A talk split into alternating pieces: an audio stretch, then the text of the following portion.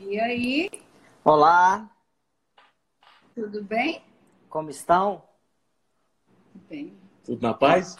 Tudo na paz. Um prazer estar aqui com vocês, os queridíssimos Rafael Decurso e Paula Cardoso. É um prazer, em nome da sociedade, recebê-los aqui. O ambiente você já conhece, né? Minha casa aqui, está recebendo os dois. E semana passada estivemos juntos representando o Endoscience agora a Sociedade Brasileira de Endodontia. Então, é, a, em primeiro momento, é agradecê-los a disponibilidade, sei da, da agenda corrida dos dois, né, pela quantidade de atividades, mesmo nesse período de, de isolamento, de distanciamento, né, de office home, o quanto vocês se mantêm ativos. Daqui a pouco a gente vai conversar um pouquinho mais sobre isso. Mas, em primeiro momento, é agradecê-los né, pela disponibilidade. Assim que a gente fez o convite de, de prontidão, os dois aceitaram. Então, estamos muito felizes de, de ter vocês aqui nesse projeto. Né? Tanto o Rafael no, no congresso da SBN, em outubro, com a gente, numa modalidade que a gente vai falar um pouquinho mais, que é a Arena, e quanto a Paula aqui na, na live conosco. Bom, o tema que a gente vai falar hoje é a restauração do dente tratado endodonticamente e por isso o convite a vocês, né, que de certa forma na nossa percepção é, tem trabalhado dentro da parte de reabilitação, da estética, da dentística, uma perspectiva de alavancar essa especialidade é, no cenário nacional. Então, queria que a Paula e o Rafael, a princípio, é, fizesse uma forma de uma apresentação e contasse um pouquinho da história até vocês chegarem a esse momento que, que vocês estão hoje aqui. Júlio, hoje ele está falando muito. Tem dia que ele está mais comedido, mas hoje ele está. Então, assim, se a gente for contar a nossa história até aqui, eu acho que vai. Nós vamos falar uma hora. Então, nós vamos simplificar, tá bom? Tipo, Recado está dado. É, tipo, entender. Bom, para nós o prazer é nosso, né? Eu acho que nós, como professores, a gente tem uma missão acima de tudo. E nesse momento que a gente está vivendo no mundo, né? É, tá todo, muito, todo mundo muito impactado. Então, eu penso que esse momento nosso aqui, primeiro, é um encontro, né? Encontro de irmãos, encontro com pessoas que a gente gosta, com pessoas que a gente admira, e a possibilidade de não é levar o conhecimento, mas pincelar, né, Júlia? É impossível numa live a gente ser tão pesado para levar esse conhecimento de uma forma tão, tão rígida, né? Eu acho que é um momento de leveza, um momento de levar o conhecimento com, com uma certa leveza. Então, eu queria agradecer o grupo de vocês, né, da, da, da SB... Endo. SB Endo é porque eu troco o P pelo B, sabe, Júlio? Eu tenho esse problema desde a alfabetização. Então, se eu for contar desde a alfabetização, então aí eu, às vezes eu falo errado, eu troco, por isso que eu peço ajuda para ele. Igual acento, sabe? Às vezes eu estou escrevendo, escrevo texto bonito. Onde é o acento? Aí ele fala, repete. É só gritar a sílaba mais forte, ela sabe onde é o acento, né? É simples, a gente ensina isso para os meninos. E por aí vai, porque a gente não é perfeito, né? A gente tem os defeitos e os defeitos na live eles acabam saindo mais naturalmente, né? Mas eu venho, eu fiz graduação numa faculdade particular em Lins, São Paulo. Da graduação eu fui para especialização em Bauru e da especialização eu fui para o mestrado e doutorado em Florianópolis. Retornei a Goiânia, e tem toda uma trajetória até montar a equipe dentística. Né? A equipe dentística foi formada em 2010, é uma equipe que são 10 professores, cada um atuante numa parte, e por isso chama equipe, né? Cada um faz o seu papel de uma forma, da melhor forma possível, não é que seja é, sensacional, mas é o que cada um pode oferecer de melhor e cabe a mim, ao Rafael, coordenar essa equipe para que a gente possa oferecer ao máximo de pessoas o conhecimento que a gente tem e aprender muito com todo mundo. Então, a equipe dentística é realmente um grupo de professores onde a gente atua na ABO e atua dando cursos fora, fora no Brasil e fora do Brasil também. Para mim é um prazer estar aqui. É... Eu tenho é, é, motivos particularmente emocionantes de poder estar aqui com vocês. É, pela referência maior que nós temos no Estado, no Brasil, acho que no mundo da ciência, que é o Carlos Estrela, do qual coordena a equipe Endoscience e que é nossa parceira de trabalho, de produção científica, de desenvolvimento de, de ideias e conceitos. E, então, eu queria agradecer muito a, a oportunidade da gente poder apresentar um pouco da nossa ideia, do que a gente tem na cabeça sobre o tema que vamos abordar. Para mim, para nós aqui, é uma, uma honra. É, definitivamente é uma honra estar com vocês. É, em outubro estaremos juntos no Congresso, vamos ter uma atividade legal com o professor Barrote e o professor Daniel Kerlakian. Vamos falar, fazer algo bem interativo. Então, um encontro com vocês pessoalmente no Congresso da SBM. E aqui hoje a gente vai fazer um bate-papo legal, eu acho. Obrigado, obrigado mesmo. A gente que agradece.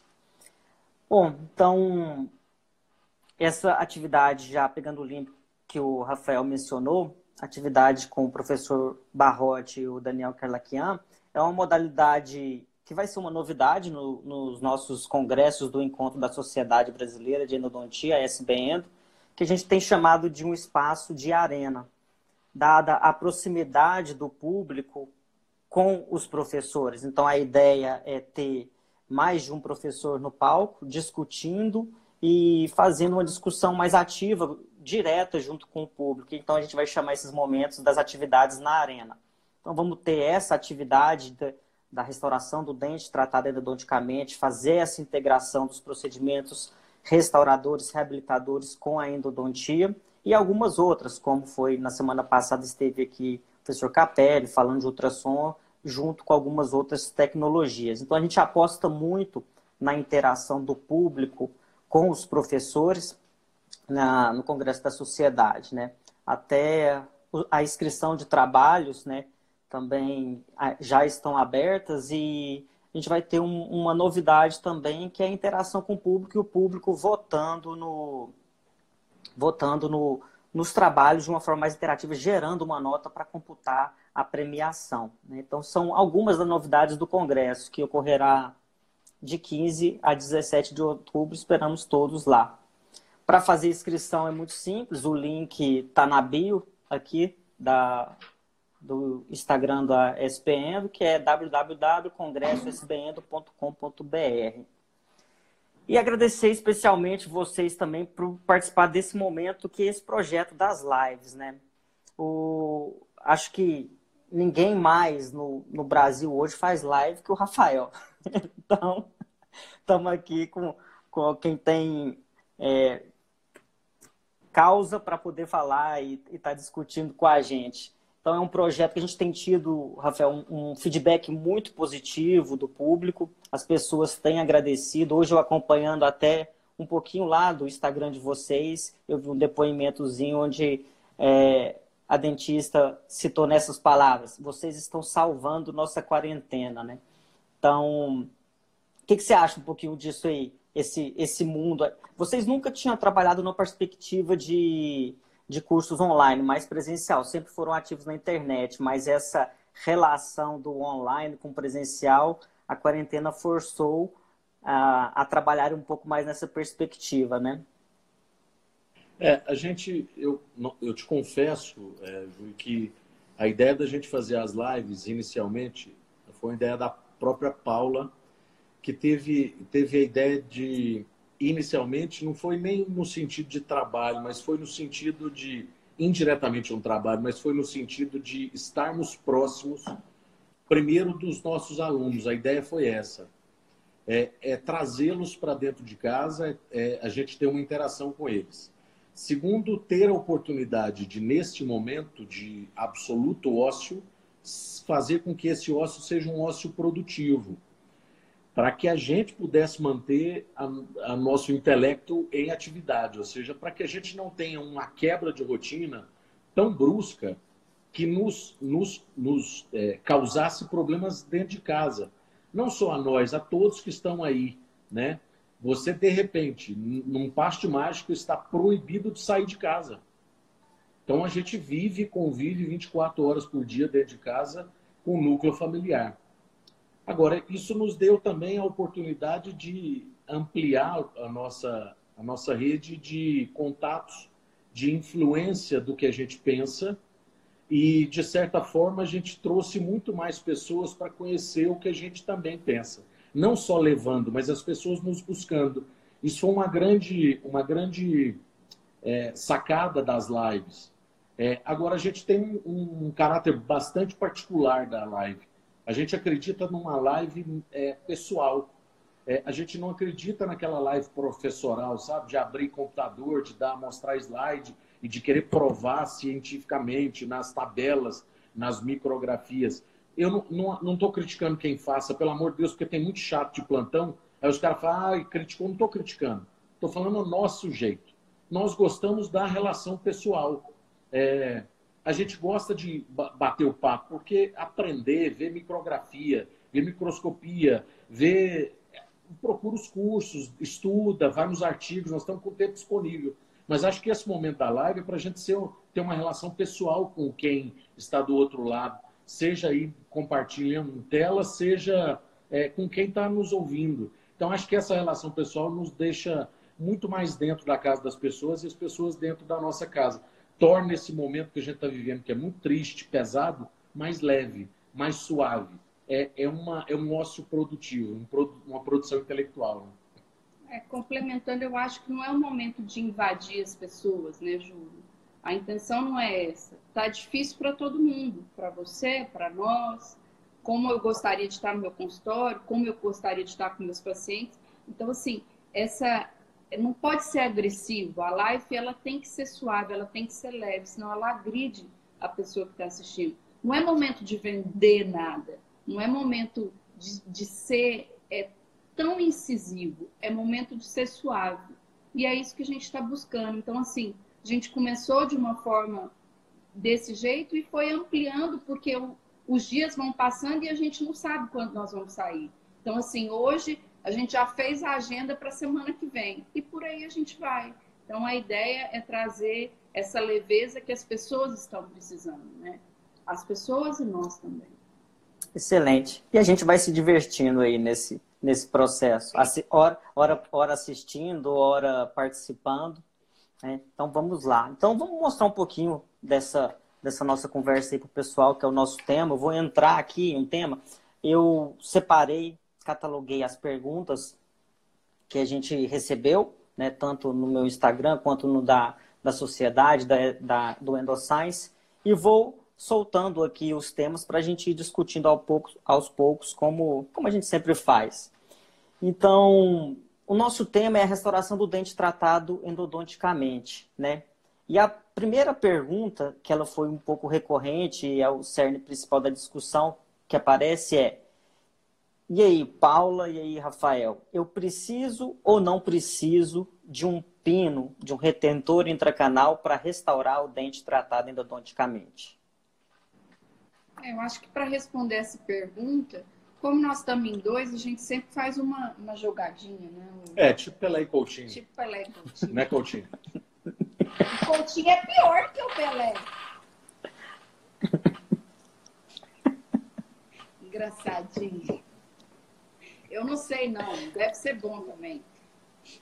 Excelente. O Coutinho é bom? Excelente.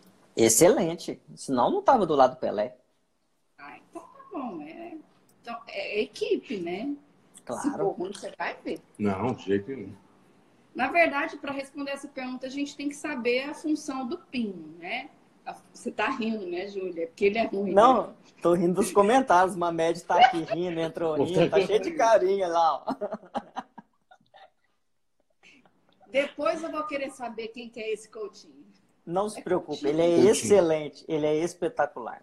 Vamos, vamos seguir. A função do pino é retenção, ele não tem função de resistência. Então, assim, as pessoas confundem isso.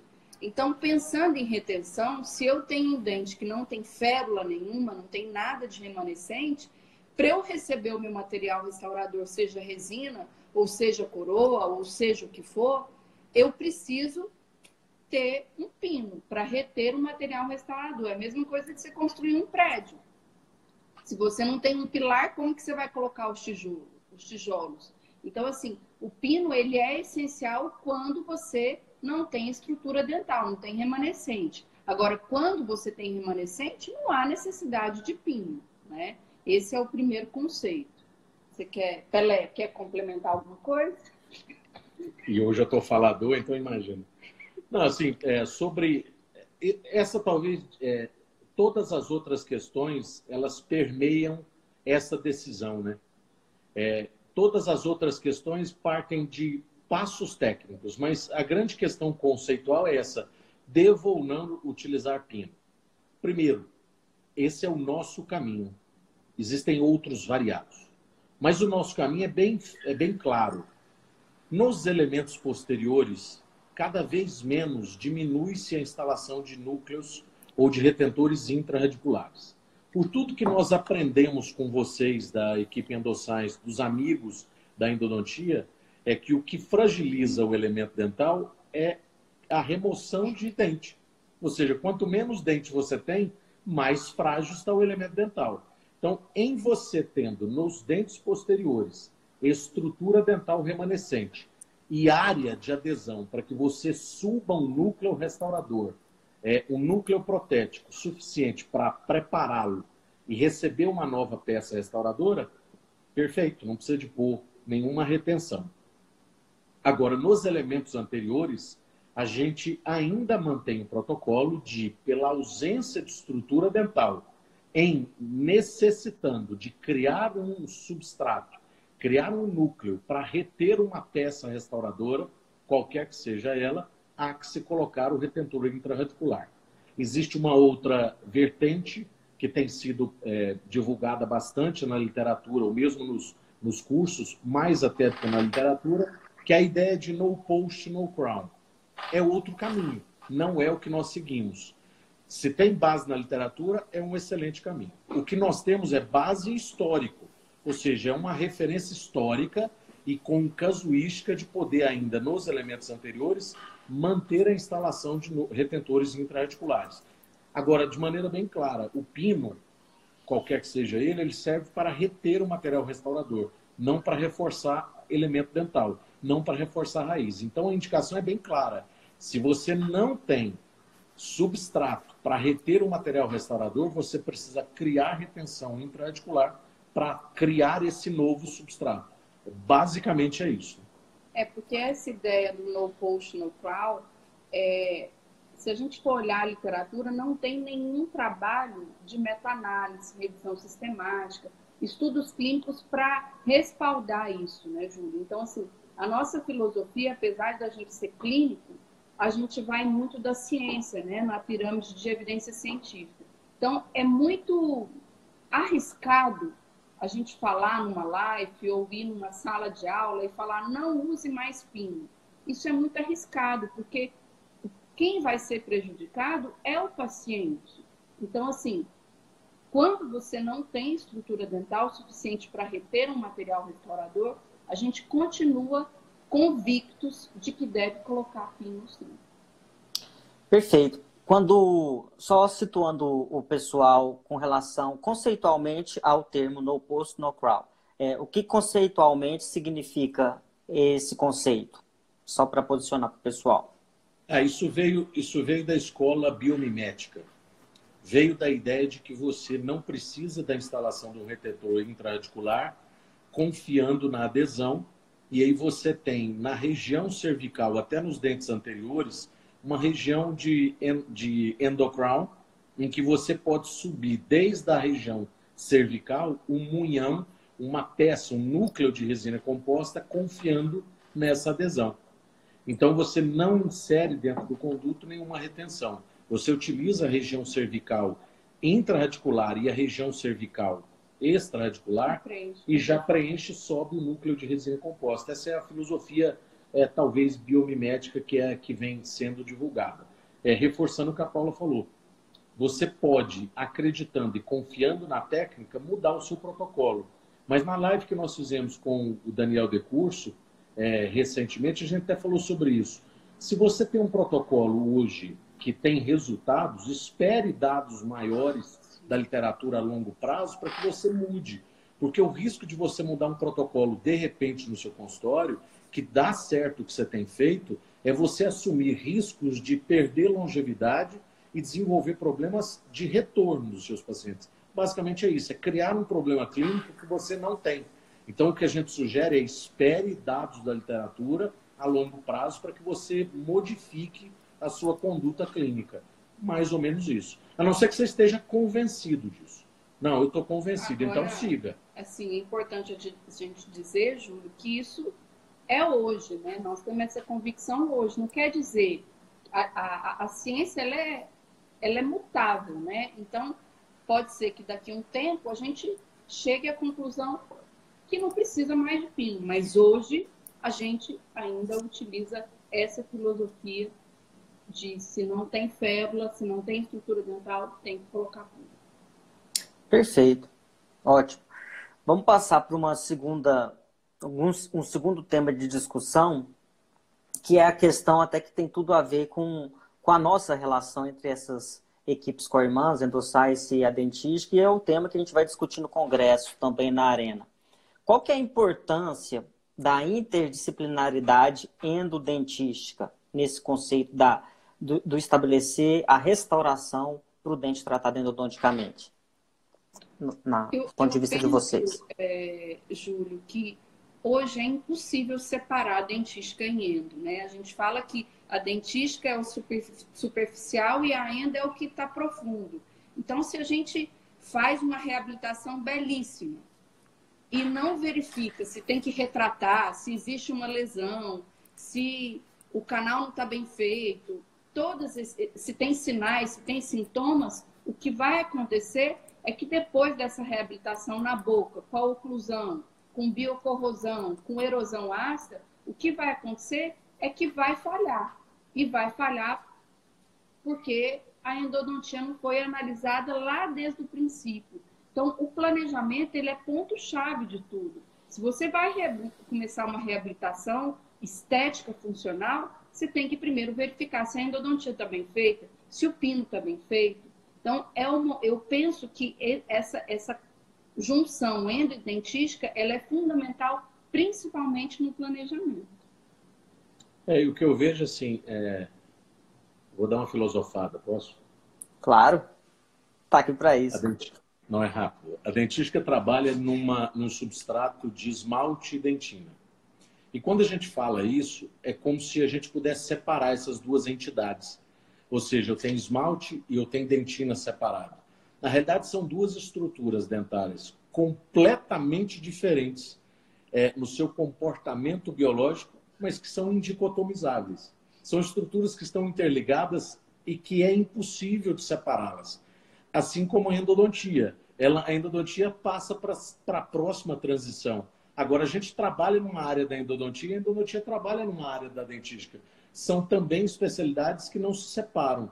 Nós precisamos nos apoiar. A ideia, a ideia antiga é que está voltando o especialista de bancada, ou seja, o dentista de botar a barriga na bancada, está voltando, mas aquela ideia do super especialista dele só, só faz exatamente uma coisa e esquece que existe um mundo ao redor dele, não existe mais. Então a gente precisa entender de odontologia para, na nossa área de atuação, a gente intervir. Não significa que a gente vai ter conhecimento de tudo, a gente nunca terá conhecimento de todas as áreas, mas a gente precisa entender que as, as disciplinas, as especialidades estão interligadas. E dentística e endodontia, reabilitação e endodontia não se separam. Precisamos nos apoiar sempre com um único objetivo: oferecer longevidade. Tudo que a gente fizer na boca do paciente tem que durar o máximo de tempo possível, porque um dia vai falhar. Não existe restauração definitiva. Tudo que põe na boca do paciente falha. Só que o que a gente precisa fazer juntos, endodontia e dentística, fazer algo que dure o máximo de tempo possível na boca do paciente. Um exemplo disso, Júlio, é quando a gente pega um caso e vai planejar a importância da endodontia estar junto com a dentística, às vezes tem um pino metálico imenso um tratamento endodôntico antigo, e aí a gente vai discutir. Retrata, não retrata, é possível tirar esse pino? Não é possível. Então, vamos fazer uma parendodôntica para resolver essa lesão. Então, assim, essa discussão ela é fundamental para o resultado final, né? Para ter longevidade a reabilitação, porque se, se não tiver sucesso no, no tratamento endodôntico, não vai ter sucesso na reabilitação. O contrário. Vai, eu, o Mamed faz um canal, Júlio faz um canal, Carlos Estrela faz um canal, Daniel faz um canal, Gustavo. Enfim, o melhor endodontista que a gente pode indicar.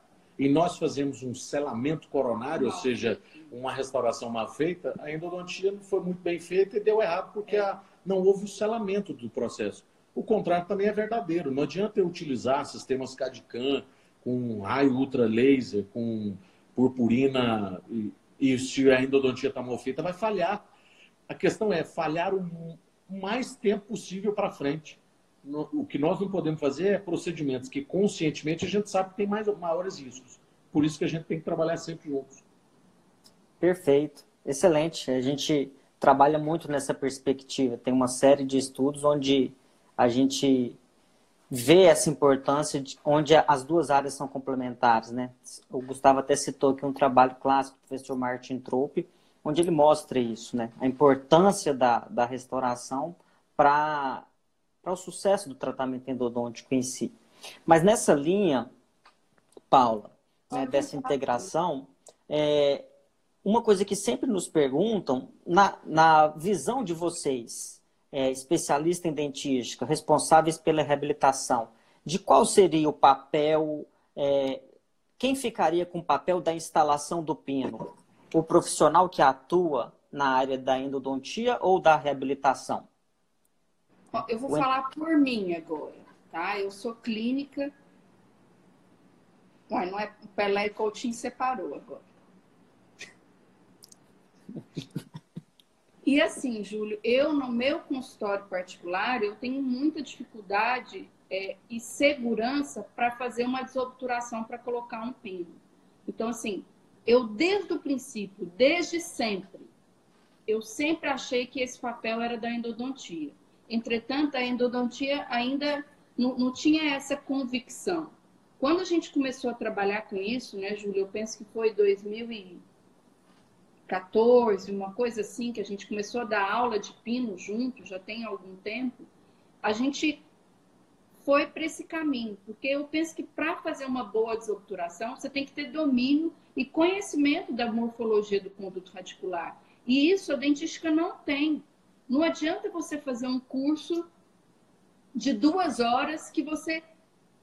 Quantas variáveis a gente tem, Júlia? É a mesma coisa. Você, Júlio, assistir um curso nosso de duas horas no Ciogo de lente contato e vai começar a fazer lente contato. Tá errado? Vai ter N complicações. Por quê? Porque não tem domínio. Então eu penso, já que o endodontista está com campo isolado, fez a obturação, ele é a pessoa mais apropriada para colocar espino de fibra de vidro. Eu não tenho dúvida disso. Claro, se você não tem esse endodontista dentro da sua clínica, você pode fazer um curso, buscar esse conhecimento, conhecimento que eu digo é estudar mesmo, para conseguir fazer com excelência. Mas a minha opinião, da Coutinho, né? Coutinho? Você está dando olé em mim. A minha opinião do Coutinho, que faz a jogada, o drible, né? Drible, é. é que tem que ser um endodontista. Eu te respondo com uma pergunta. É muito simples na minha cabeça. Eu não tenho dúvida. Para mim, eu tenho absoluta e plena convicção disso. O retentor intraradicular é instalado onde? É simples assim. É simples assim. Ele é instalado dentro do conduto, a, responsabilidade técnica é do endodontista. E segundo, eu caso o dinheiro, põe na mesa qual o reabilitador que gosta, é o sonho da vida dele, acordou e quer pôr pino. Nenhum. Nenhum. É o sonho de qualquer reabilitador chegar com os elementos dentais, quando indicados. Isso tudo a gente já sabe, mas já com a instalação de retentor e núcleo. Porque caberá a nós o tratamento da coroa. Vamos preparar, vamos fazer um novo substrato, vamos trabalhar com morfologia de cor. e tudo o que tiver que fazer, mas é o sonho meu como reabilitador é que vocês me entreguem pronto. É simples, a pergunta é muito simples. Aonde é instalado o pino? É dentro do conduto. O reabilitador, o, endo, o, o especialista dentística, o odontopediatra, o cirurgião bucomaxilofacial, o açougueiro, o piloto de avião não sabe de endodontia. Boa, Pelé. Bom, nessa perspectiva, Rafael, a gente vê cada vez mais o endodontista assumindo essa etapa do procedimento, né? Então, ao longo dos anos, a gente vem, vem, vem acompanhado isso, cada vez mais o endodontista assumindo essa etapa da instalação do retentor, preparando, instalando o retentor, dependendo da forma de atuação, a gente trabalha muito perto, a gente vê os profissionais sendo formados e já trabalhando nessa perspectiva.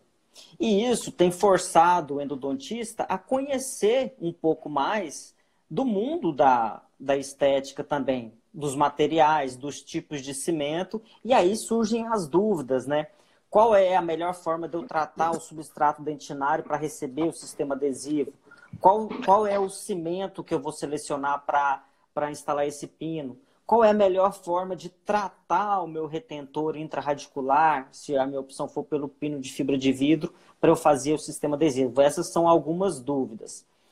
No início da live teve uma pergunta que foi, por exemplo, é, qual é a resina que eu devo selecionar para fazer o meu núcleo de preenchimento? Então eu queria que vocês passassem um pouquinho, fossem respondendo alguma dessas dúvidas para a gente clareando um pouco mais e dando umas dicas, vocês que estudam bastante os materiais e, e o sistema de adesão em si. Então vamos começar por essa pergunta. Para um núcleo de preenchimento, né, terminou o tratamento endodontista, se o endodontista for realizar esse núcleo de preenchimento já, qual é a, a resina que, que é, é de escolha?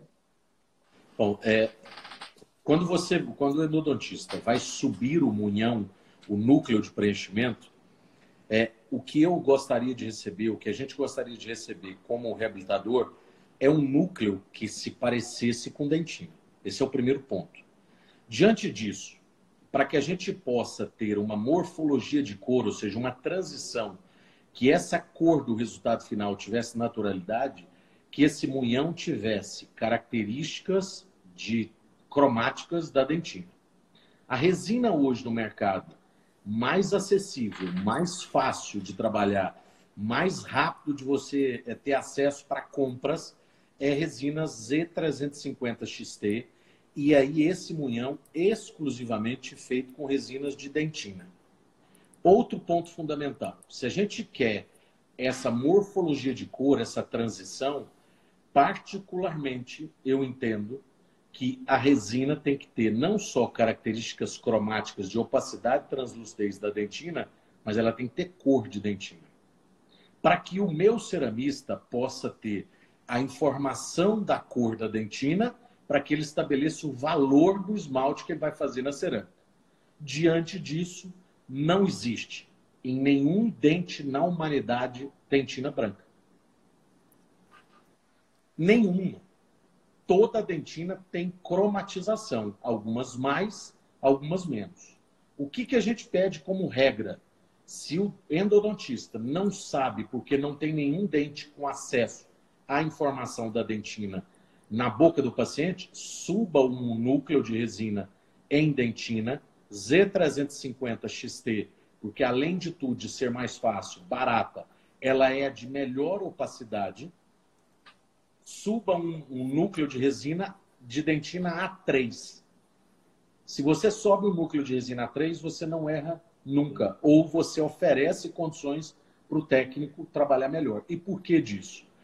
Porque hoje não trabalhamos como antigamente com núcleos metálicos, em que você tinha uma infraestrutura de metal, depois houve uma evolução em que os próprios núcleos de fibra de vidro tinham um munhão de resina mas ainda se usava-se um, uma infraestrutura na coroa de zircônia. Hoje, aplica-se muito a, a cerâmica injetada. A peça vem monolítica, ela vem inteira injetada. Quanto menor a espessura dessa peça, mais natural é o resultado. Então, na realidade, hoje é o contrário. Eu preciso de um núcleo de preenchimento grande. Então, o máximo de resina possível que puder enviar ao, ao reabilitador, melhor, porque o preparo é cada vez menor para que a espessura cerâmica seja cada vez mais delgada. Aí eu tenho uma transição de cor muito mais natural. Quando você tem um munhão, um núcleo de resina curto, e o dentista, o reabilitador, também não entende que ele reabilitando em cerâmicas injetadas, ele vai ter uma espessura grande de coroa. Essas cerâmicas, comercialmente as mais usadas, têm característica de translucidez em que quanto mais grosso, mais cinza é o resultado. Então tem uma série de coisas que você diminui de problema tendo um, um núcleo de preenchimento em resina dentina A3, Z350 XT, que é de melhor opacidade, grande. É o melhor, é a melhor condição para o reabilitador receber um núcleo de preenchimento. Excelente, fantástico. Daniel até comentou. Pelé mandou no ângulo agora. Agora oh. faz o gol. É. Agora o Coutinho faz gol. Não, vamos separar. Esse Coutinho já morreu? Já. Coutinho morreu? Nós podemos separar também, Júlio. Sabe o que nós podemos fazer? Para jogar separado. Rafael Nadal e Fernando Meligeni. Acabou com essa história. Vamos jogar tempo. ai, ai, ai. Boa. Eu oh. Ela prefere o Pelé Coutinho. Eu também acho. Eles juntam, faz uma, um sucesso maior. E eu aposto nessa dupla. O Paula, teve uma pergunta aqui sobre os pinos anatômicos, né? Nós sabemos que os canais é, nem sempre eles têm a forma universal do meu canal. Então, tá escutando? Tá. Agora sim, porque você, você parou para nós assim. Agora então, você voltou. Voltou bonitinho.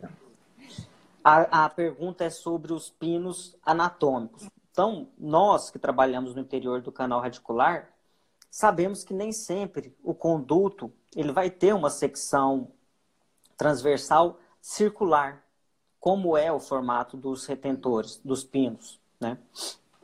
Em sua totalidade, ou na maioria dos casos. E aí surge uma, uma pergunta. Eu preciso ou eu devo modificá-los nessa situação? Ou é melhor eu não fazer a modificação dos pinos? Ou seja, em qual situação você indica a anatomização dos pinos? Né? fazer o pino anatômico?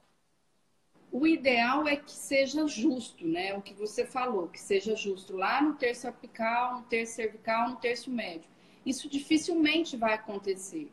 Então, lá no terço cervical, geralmente no terço médio para o terço cervical, ele fica dançando, né? Ele não tem, ele não é justo é muito importante que você faça a reanatomização, porque se a gente deixar o pino justo só no terço apical e no terço médio no terço cervical ele ficar sem essa, sem estar justo, eu tenho uma grande quantidade de cimento resinoso.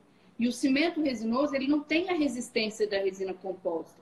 Então ele pode vir a falhar mais facilmente. Então a reanatomização ela é importante porque você vai fazer é, deixar o pino justo com uma resina composta, né?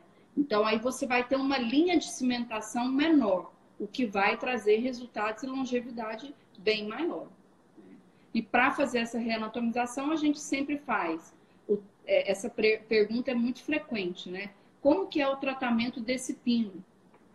Se você for ler na bula, ele pede para limpar com álcool ou aplicar ácido fosfórico. Isso já não se usa já tem algum tempo, né, Júlio? Hoje a gente tem pesquisas, é, muitas pesquisas do grupo lá do Carlos José Soares da UFO, principalmente as pesquisas começaram lá com ele, mostrando que o peróxido de hidrogênio a 24% durante um minuto é o tratamento ideal para o pino. Então você pega o peróxido, manda manipular, deixa o pino imerso durante um minuto, lava bem, seca e aplica o silano. Aí ele está pronto ou para ser cimentado com um cimento autoadesivo, quando ele é justo, ou para ser reanatomizado com uma resina composta. Então, hoje o tratamento superficial de eleição da nossa equipe juntamente com a Endossais, que a gente criou esse, esse protocolo juntos, é dessa forma, é tratando com peróxido de hidrogênio. Aí sempre me perguntam, ah, Paulo, mas é difícil mandar manipular, não tem outra forma? Quem trabalha com clareamento, existe o peróxido de hidrogênio a 37%, que vem numa seringa separada.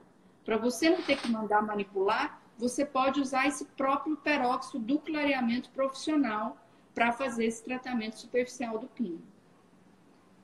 Excelente. Giovanni, ela, ela faz uma pergunta bem em cima disso, né? Mas vale a pena ter um pino justo com duas linhas de adesão quando renatomizado? Ou deixar ele mais solto e ter uma linha de adesão só?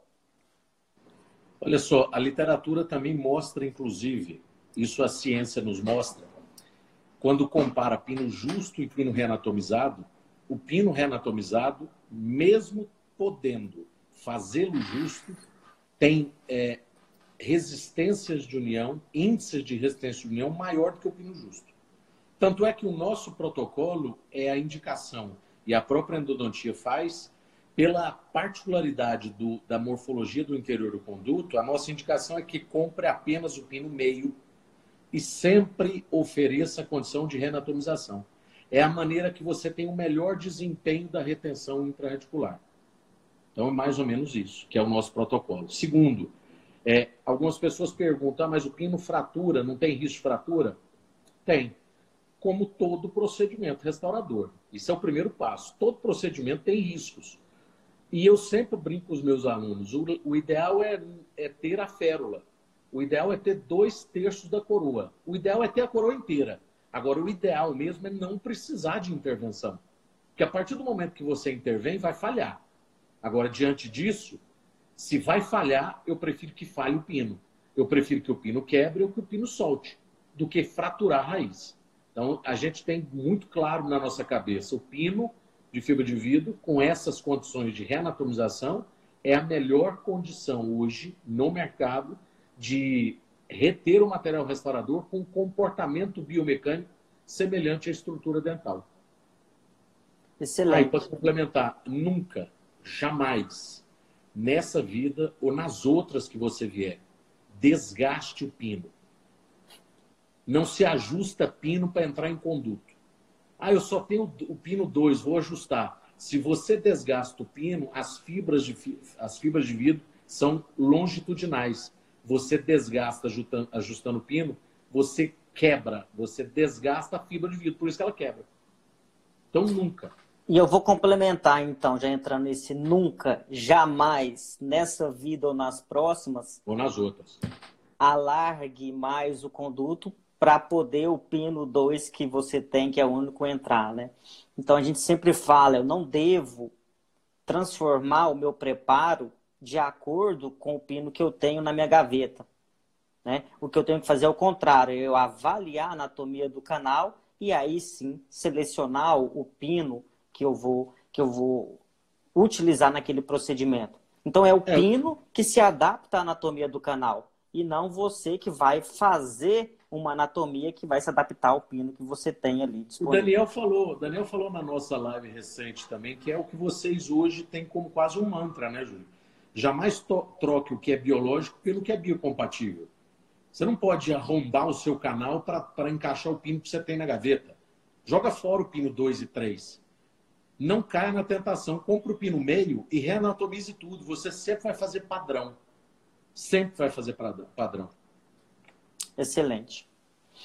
E a gente então aqui, a gente está fechando aqui em um pino reanatomizado, o, o, o, tratamento da superfície do pino com peróxido de hidrogênio. Eu queria que vocês falassem um pouco mais da, de qual é o tipo de cimento ideal hoje para se fazer a cimentação. Né? O, o, que tem de, de mais atual? Quais são os benefícios desses novos cimentos que a gente tem para a cimentação dos pinos? De uma forma simples, assim, a gente tem que falar um pouco da classificação dos cimentos, né? Hoje a gente tem cimentos resinosos, sempre com cimento resinoso, né? Isso já é um ponto. A gente tem os cimentos resinosos quimicamente ativados, os cimentos resinosos duais e os cimentos resinosos fotopolimerizáveis. A nossa eleição será pelos cimentos resinosos duais. Dentro do cimento resinoso dual, a gente tem o cimento resinoso dual convencional, que é aquele que precisa de ácido, primer, adesivo, ou ácido, primer e adesivo junto. E nós temos os cimentos autoadesivos, que elimina qualquer tipo de tratamento no dente. Ou seja, a nossa preferência é pelo uso do sistema adesivo dual autoadesivo. Por quê? Porque ele, ele elimina qualquer tipo de necessidade de aplicar adesivo dentro do conduto, conduto radicular. E, consequentemente, isso é muito bom, né, Júlio? Porque quando Exato. a gente usava o adesivo, o que, que acontecia? Fotopolimerizava e a luz não chegava. Então, assim, o pino teve vários estágios né, do, do pino, várias gerações. E a gente já teve muito fracasso ligado a essa falta de polimerização, principalmente do adesivo. Né? Então, e, a nossa mais? é pelo sistema, pelo cimento resinoso autoadesivo dual. E mais, quanto mais etapas nesse processo, maior a chance de falha, né? Então, quando o pino anatomizado muito justo, a gente tinha que fazer a aplicação do adesivo, muitas vezes a gente não conseguia voltar aquele pino que estava muito justo, porque a camada do adesivo ficou muito espessa. E aí é um transtorno para corrigir essa situação. Então, estão perguntando da marca comercial, existem várias no mercado, né, Júlia? A gente tem o 200, B100, 7PP, Mono 100, todos esses cimentos são cimentos resinosos autoadesivos. Então, a gente tem preferência por usar o, U200 com a ponta específica. Não adianta comprar o U200 na forma de clicker, porque se você manipular e for levar com uma lentulo, por exemplo, que foi muito usado, não vai funcionar. Então, é preciso usar um cimento resinoso com uma ponta adequada que chama-se Automix. É, só para responder e complementar. A gente não usa mais dentro do conduto sistemas de três passos ou de dois passos. É, é o que você falou, Júlio. Quanto mais passos há relacionados à instalação do, do retentor, maior o, maior o risco de falha. O último passo da evolução veio com o desenvolvimento dos cimentos autocondicionantes, que na realidade eles são ótimos para cimentar em lei, on-lay, overlay, coroa, o que for, mas parece que eles foram feitos para cimentação de pino porque eles têm uma característica de uso melhor desempenho da dentina intraradicular, sem nenhum tratamento químico, seja com ácido ou adesão, ou aplicação de adesivo. Eles utilizam essa estrutura radicular para promover a, o autocondicionamento e a autoadesão. E é fundamental que foi o último passo, a cereja do bolo, o desenvolvimento desses cimentos com seringas automix e a ponta endodôntica. Ou seja, você não tem o risco de, mesmo usando um protocolo perfeito, você utilizar é, dentro do conduto lentulo. Ou seja, você tem confiança do preenchimento total do conduto sem formação de bolhas. Então, esse é o nosso protocolo. Ô, Júlio, existe um sistema adesivo que ele se torna quimicamente ativado, que é o Scott, Scott Bond Multipropose Plus, que vem o ativador e catalisador. Mas, sinceramente, ele aumenta o número de passos e aumenta a possibilidade de erro. Hoje, se a gente tem disponível um cimento autoadesivo que elimina qualquer tipo de tratamento, que eu digo tratamento, não estou falando de irrigação, acho que irrigação você tem até que comentar, mas elimina condicionamento ácido e elimina adesivo, eu, eu, na nossa opinião, é que seja a melhor opção. Exato. Quem, quem utiliza um cimento autoadesivo e autocondicionante não, não volta para outra opção. Né?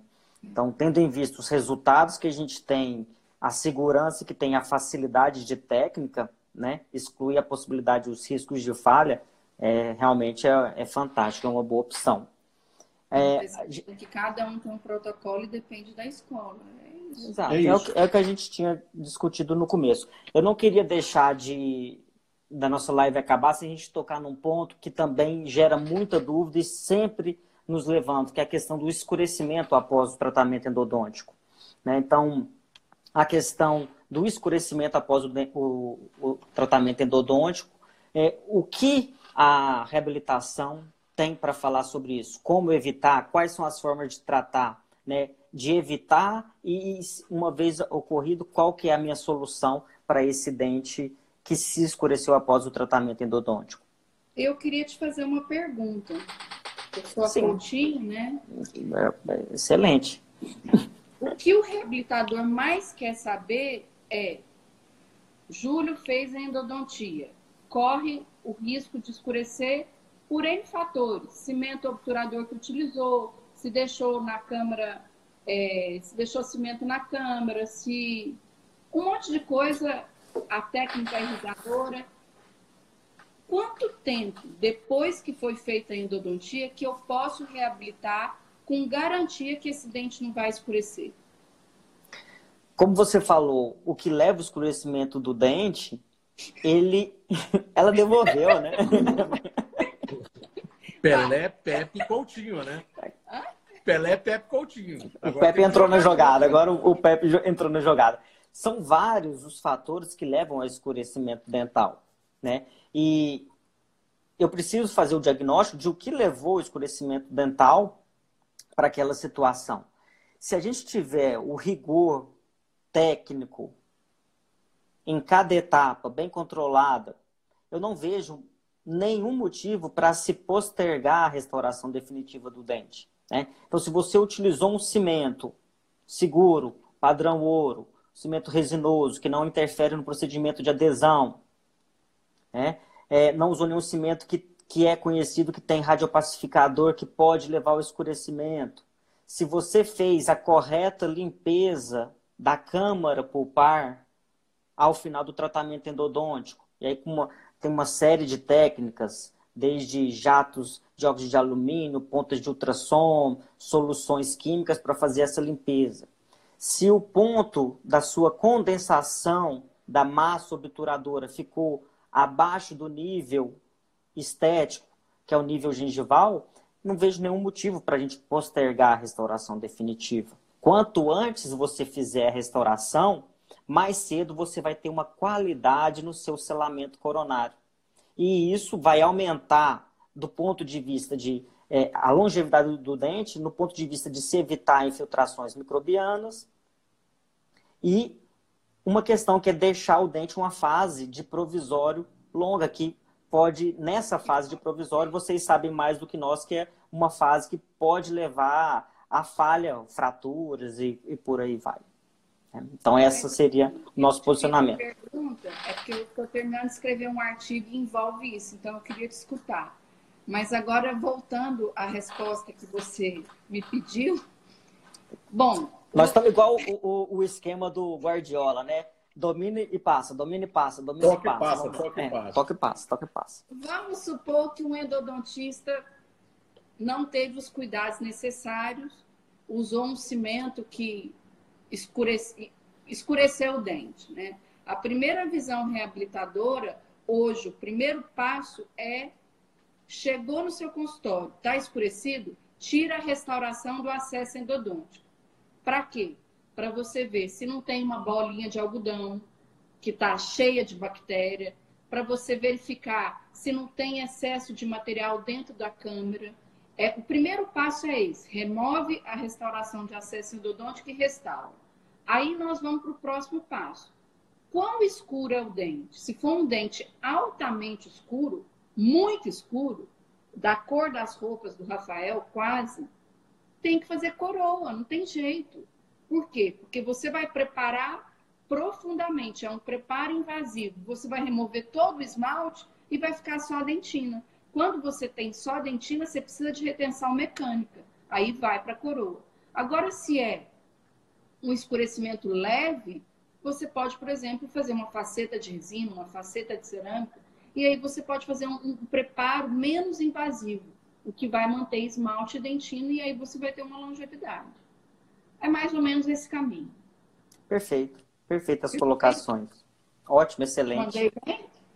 No ano. O Coutinho fez o gol sozinho, né? Ele dominou e saiu driblando todo mundo e entrou com, com, com tudo.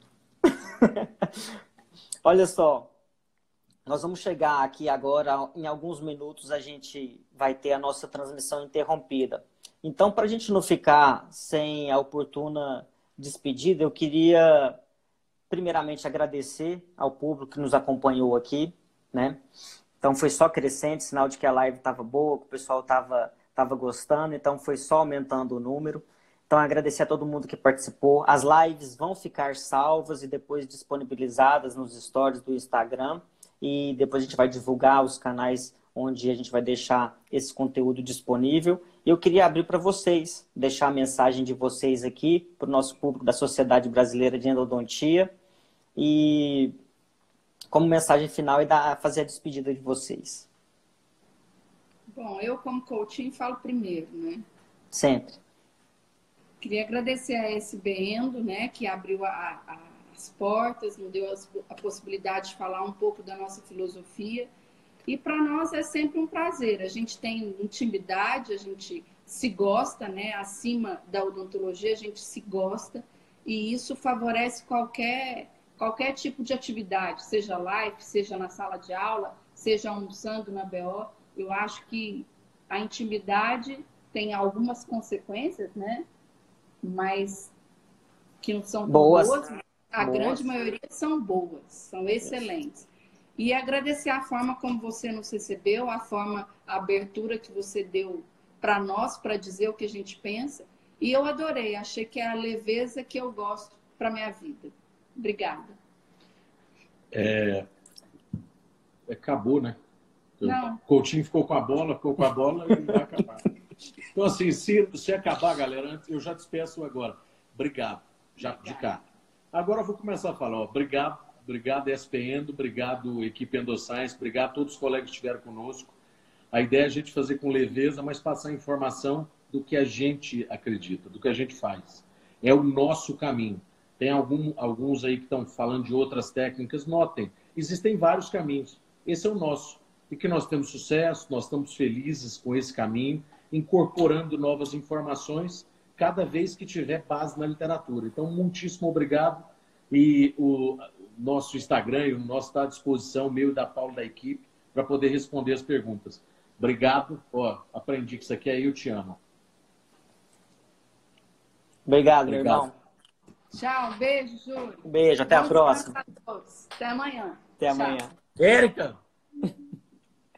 Ó. Tá a galera aí despedindo. Galera, fala, ó, tem vários caminhos, tá? Tem outros caminhos, tem um, o Juve tá aí explicando, explicando, ó, gente, quem quiser aprender do Juve, ó, vai para o Instagram dele. O meu tá à disposição também. Tem muitos caminhos para aprender. Fala seu Instagram aí, teve gente que perguntou aqui só para quem tá aí. Rafael Decurcio, com C, Paula Cardoso. Não, Paula Carvalho Cardoso. Ele não sabe. E equipe dentística, tá em cima, equipe dentística. Tchau, galera. Obrigado. Obrigado, meu irmão.